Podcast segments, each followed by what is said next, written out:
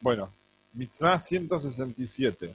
Abstenerse de, realizar trabajo mundano en el octavo día de la festividad de Sukkot. Como dice la Torá, y el octavo día también será sagrado. 168.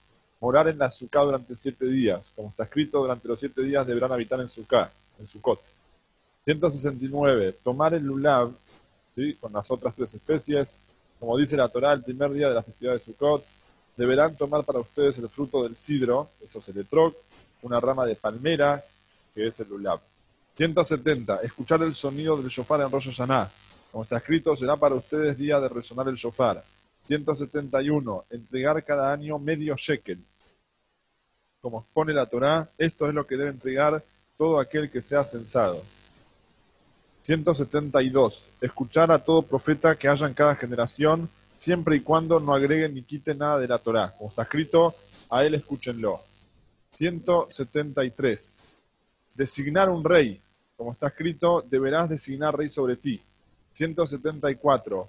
Obedecer a, obedecer a toda tribu rabínica, a todo, a todo tribunal rabínico supremo, como surja para los israelitas. Como está escrito, procede de acuerdo a la sentencia que te indiquen. 175.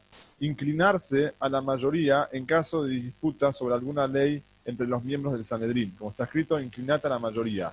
Eso se refiere a que cuando había una decisión legal, había que ir según la mayoría.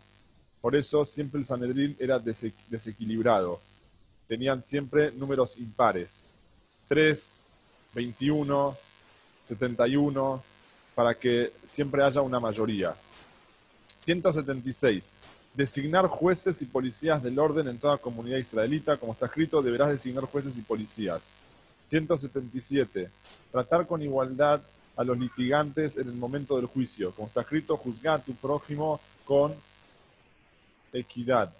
178. Que quien tenga un testimonio que lo presente en el tribunal rabínico, como está escrito, si es testigo porque vio o sabe algo, etc. 179. Investigar mucho a los testigos, como está escrito, deberás averiguar, investigar e inquirir bien.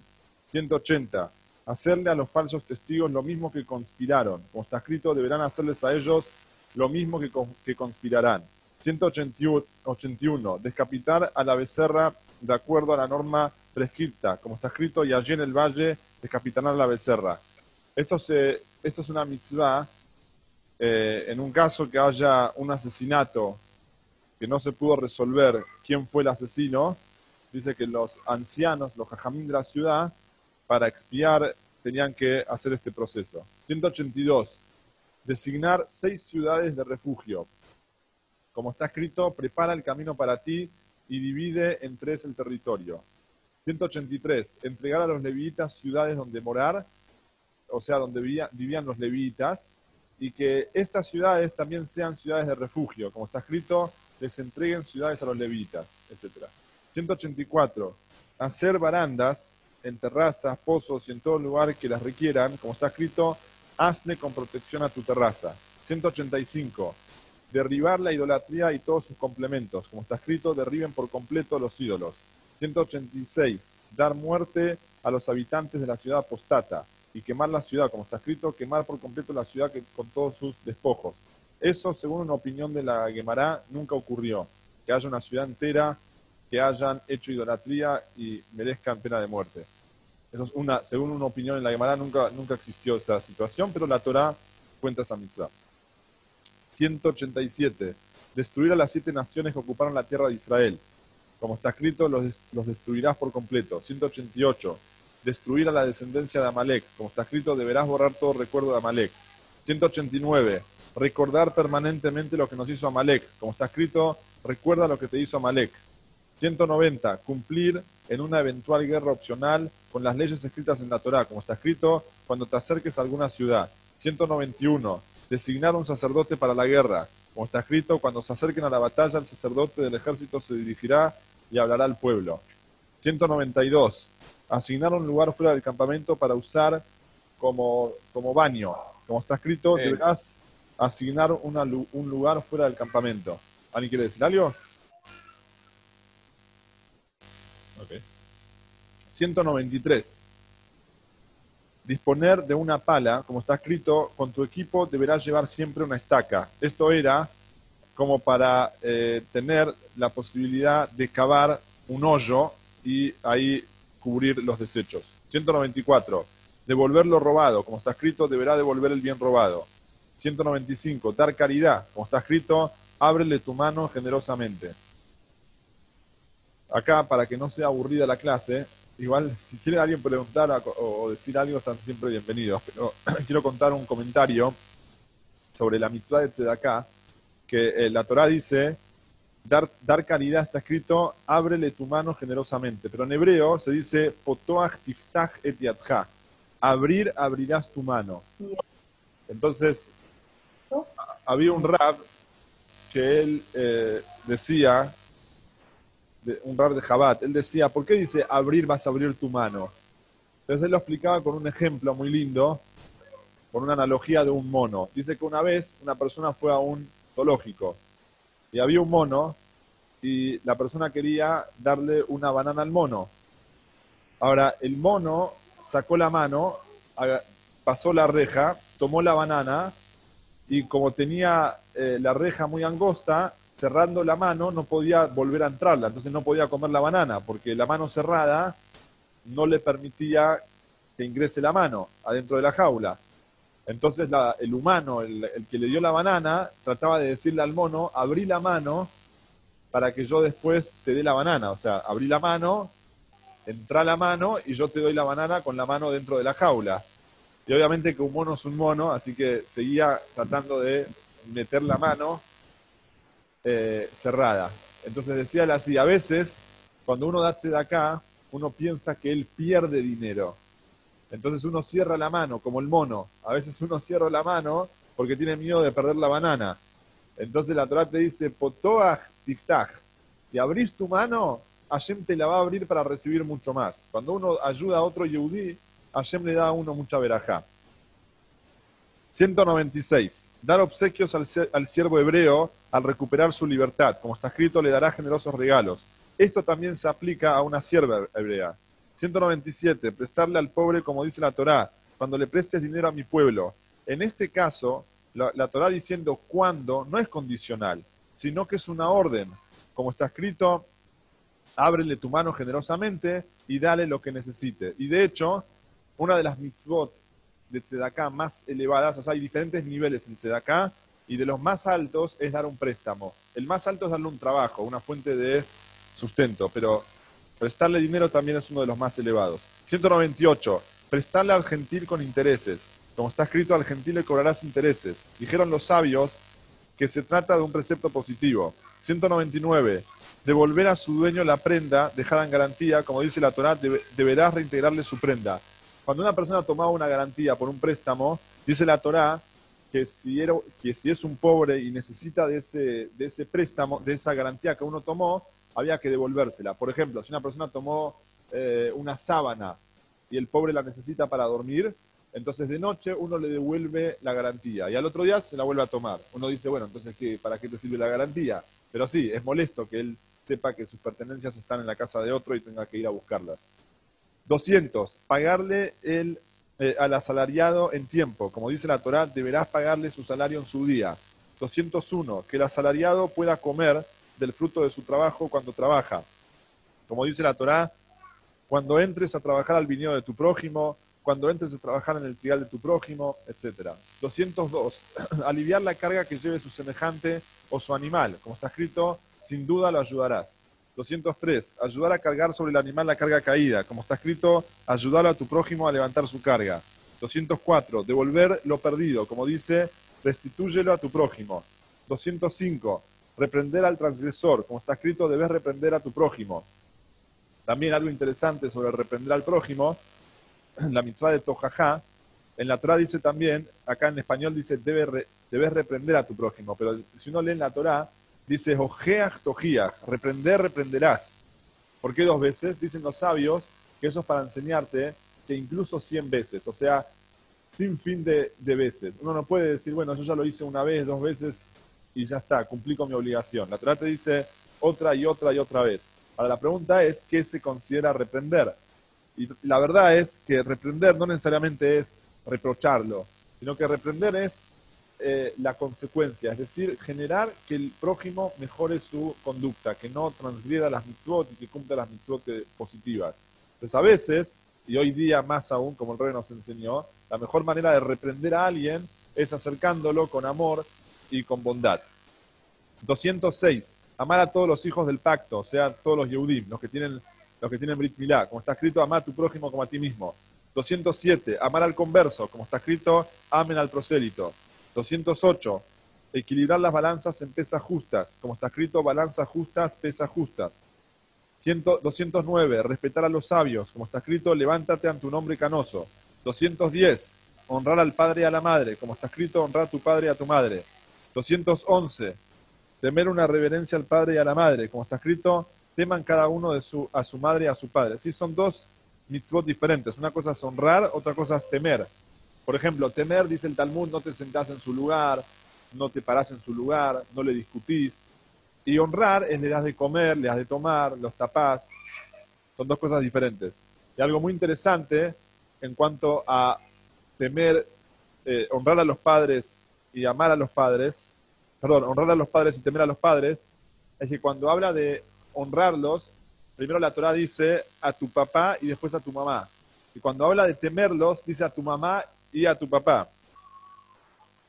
¿Sí? Perdón, cuando habla de honrar, dice tu papá.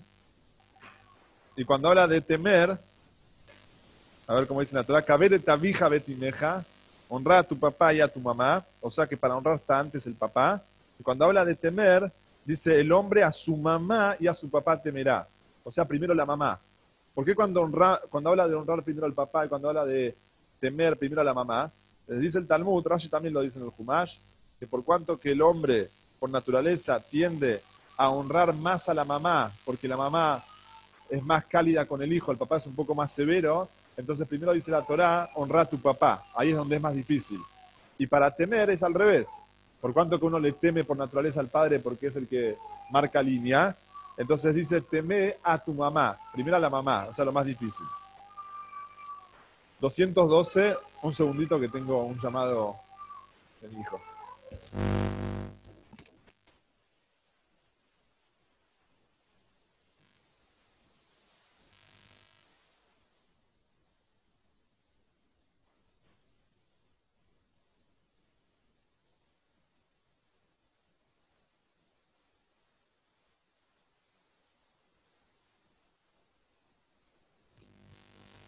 perdón, hay una historia con el Alter Rebe, que estaba en su casa, vivía su hijo, el Mittel Rebe.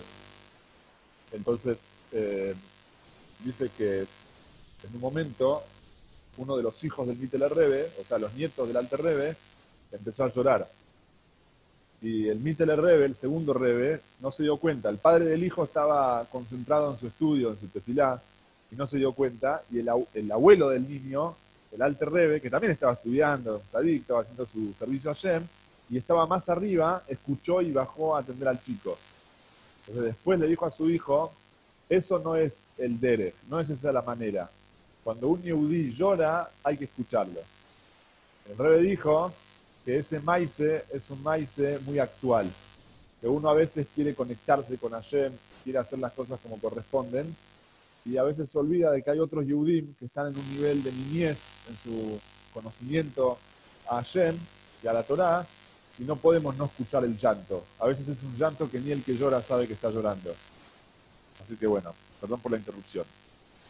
202, 12. Eh, fructificarse y multiplicarse, como está escrito, pru urbu, fructifíquense y multiplíquense. 213. Tener relaciones íntimas con Kiyushin. O sea, que cuando uno consagra a la mujer como esposa, ahí tiene las relaciones. Como está escrito, cuando un hombre se case, entonces te llegará a ella. 214. Que el recién casado alegre a su mujer durante un año entero. Como está escrito, quedará libre en su casa por un año. O sea, quedará libre se refiere ahí en cuanto a las guerras. O sea, que quien estaba casado, el primer año de casado, no iba a luchar, porque tiene la obligación de alegrar a su esposa. 215. Circuncidar al hijo, como está escrito al octavo día, circuncidará la carne de su prepucio. 216. Contraer matrimonio con la viuda de un hermano que haya fallecido sin dejar hijos. Como está escrito, su cuñado deberá casarse con ella realizando un casamiento levirato. 207. Que la viuda le quite el calzado al cuñado. Esto es en caso que él rehúse a casarse con ella. Como está escrito, deberá quitarle el calzado de su pie. 218. Que el violador contraiga matrimonio con la mujer que violó. Como está escrito, y ella será su esposa. Eso es obviamente si es en consentimiento de ella. 219. Que el hombre que haya difamado a su esposa, que esto significa, eh, habló que ella tuvo relaciones con otro y era mentira, entonces él pierde el derecho de divorciarse con ella. O sea que permanecen eh, casados con ella durante toda su vida. Como está escrito, deberá mantenerla como esposa, perdiendo de por vida el derecho de divorciarse de ella. 220. Multar al seductor con 50 shekel y aplicarle todas las, todas las leyes correspondientes. Como está escrito, si alguien seduce. 221. Proceder con la mujer cautiva de acuerdo a lo escrito en la Torá. Como está escrito, si entre los prisioneros de guerra vieses una mujer hermosa. 222. Efectuar el divorcio con un acta de divorcio, que eso es lo que se llama el get. Como está escrito, le escribirá un acto de divorcio y se lo entregará en su mano. 223. Aplicar el procedimiento estipulado en el caso de una mujer sospechada de adulterio. Como está escrito, el sacerdote obrará con ella de acuerdo a esta ley. 224. Azotar a los perversos. Como está escrito, el juez hará que se incline y sea, y sea flagelado. 2.25. Exiliar a quien mate involuntariamente. Como está escrito, vivirá allí hasta la muerte del sacerdote. Eh, se refiere al sacerdote principal, al Cohen Gadol. 226. Que el tribunal rabínico aplique la pena capital por medio de la espada. Como está escrito, será vengado. 227. Que el tribunal aplique la pena capital por el medio de la estrangulación. Como está escrito, a ambos adulteros se les aplicará la pena de muerte. 228. Que el tribunal aplique la pena capital por medio de fuego, como está escrito, y a ambos, él y la segunda mujer, deberán morir a fuego. 229. Que el tribunal aplique, aplique la, pena capital por medio del, apedreamiento, como está escrito, y deberán apedrearlos. Eh, en general, está algo interesante. El Talmud dice que un tribunal que llegaba a matar una vez cada 70 años es considerado un tribunal asesino. O sea, era casi imposible que, cada siete años parece, bueno, era casi imposible que, lleguen a haber una pena eh, capital. Existe en la Torah y ha pasado obviamente en la historia, pero era muy poco. ¿Ok? 2.30. Colgar el cadáver de quien fue sentenciado a dicha pena, como está escrito, deberás colgar su cadáver de una horca. 2.31. Enterrar al ejecutado en el mismo día de su muerte. Como está escrito, deberán enterrarlo ese mismo día. 2.32. Aplicar las leyes relativas al esclavo hebreo. Como está escrito, si adquieres un esclavo hebreo. 2.33. Designar como esposa a la esclava hebrea. Como está, cuando está escrito que debería haberla designado como novia suya y la destinase para su hijo. O sea, si no la o la puede él casar con la esclava o a su hijo. Estamos de una sirvienta hebrea. 2.34. Redimir a la sirvienta hebrea, como está escrito, debe ayudarla a redimirse. 2.35. Mantener al esclavo genaneo a perpetuidad. Está prohibido liberarlo. Como está escrito, ellos serían sirvientes de ustedes a perpetuidad. 2.36. Que el que lesione pague compensación. Como está escrito, si pelean dos hombres y uno ir al otro. 2.37. Aplicar la ley sobre los daños cometidos por un animal. Como está escrito, si el toro de uno envista al, al toro del otro y lo mata.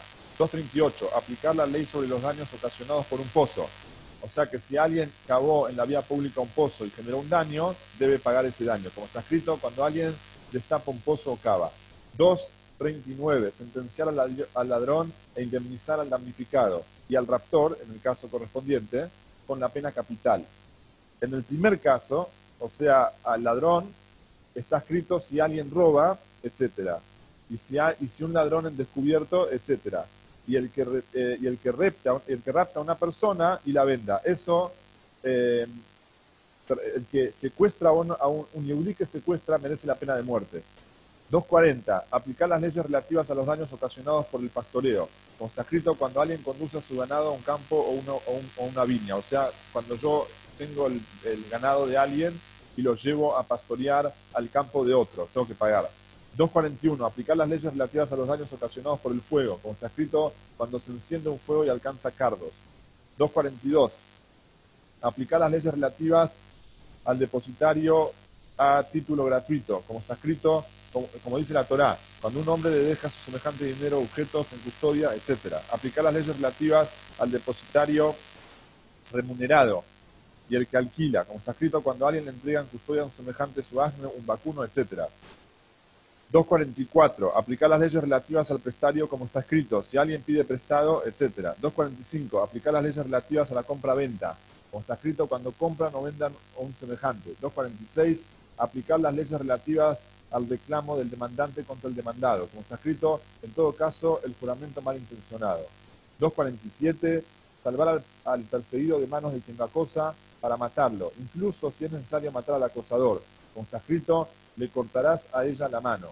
O sea, sobre eso se refiere lo que sea, si es necesario matar, matar. 248, aplicar las leyes de herencia. Como está escrito, cuando muere alguien sin dejar hijo, esto será para los israelitas, etc. Bueno, hasta acá es las 248 mitzvot positivas. Desde mañana comenzamos las misiones. Sí, eh, dije correcto, cada 70 años. Si mataban cada 70 años, eh, son considerados asesinos. O sea, era casi imposible, pero sí.